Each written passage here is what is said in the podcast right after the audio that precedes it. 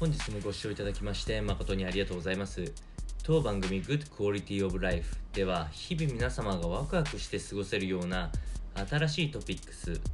やヘルス関係の論文等を参考にしながら情報提供を行いますのでぜひご視聴ください。それでは本日のテーマですけれどもちょっとびっくりするような、あのー、まさかこんなことが運動になるんだっていうようなお話になっております。映画鑑賞も有酸素運動というようなテーマでお話をしていきたいと思います。こちらはイギリスのロンドン大学の研究チームが行った実験結果をもとに、えー、解説をしていきたいと思います。まず大きな結論としましては映画鑑賞を行うことによってこれは非常に軽い有酸素運動と同様の効果があるということが証明されたというお話になります。行った実験に関しては、え実写版のアラジンを鑑賞するんですけれども1つ目のチームは2時間このアラジンを見て、えー、2つ目のチームは読書をして、まあ、実際その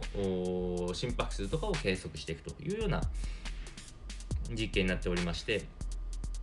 その実験結果によってはあによると、えー、アラジンを鑑賞した時っていうのは平均40分程度、まあ、有酸素運動に当たるような適切な心拍数を平均40分維持することができたということになっております。これは読書にはない、えー、効果であって、まあ、本当に非常に軽い刺激を常に与えられたというのが、えー、この実験の結果となっております。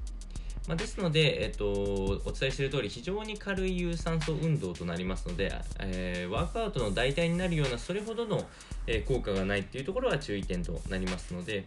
まあ、あくまで脂肪燃焼効果っていうのをしっかり体感したい方はワークアウトを行いまして、まあ、少し例えば休息を取る日とかに映画鑑賞するっていうのは、まあ、あのワークアウト激しい運動じゃないにもかかわらず少し効果があるのでいいのかなというふうに思います。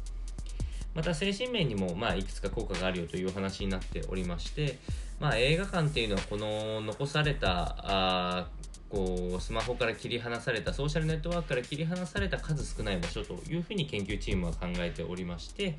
えー、頭の中の脳と作り上げる想像力にプラスの影響を与えるんではないかという可能性があると。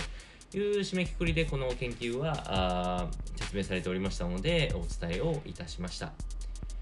それでは本日の内容は以上となりますこの番組の内容が少しでも面白いな、気になるなと思っていただいた方は、ぜひチャンネル登録をよろしくお願いいたします。